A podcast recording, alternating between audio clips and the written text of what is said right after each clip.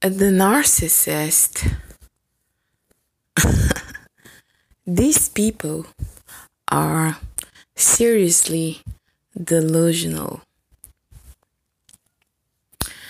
They convince themselves that you, we, I were so horrible. Okay? and then they stalk you when you leave.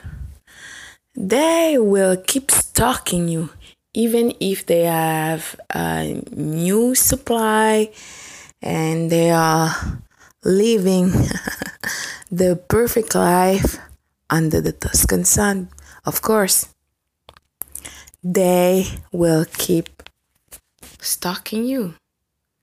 I mean, this is beyond crazy.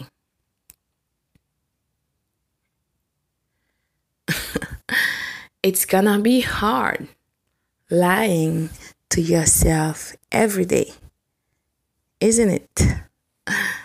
Narcissist.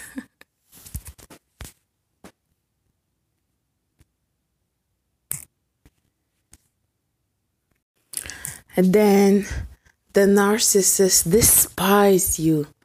He is full of jealousy, rage, envy, hate, and that creates a huge narc injury.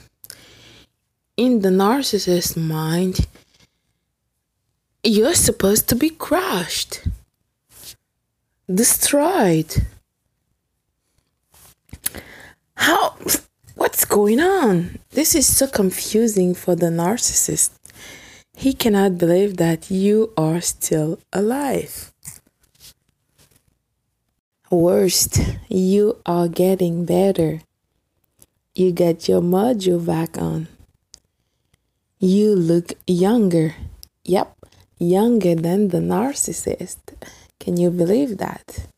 And you are full of light, full of joy. Of course, you do. You have the light in you. The narcissist is mad. How dare you? Well, narcissist, I have the light in me. So don't stop. Keep going. You have the light in you. You get this. Focus. Don't stop.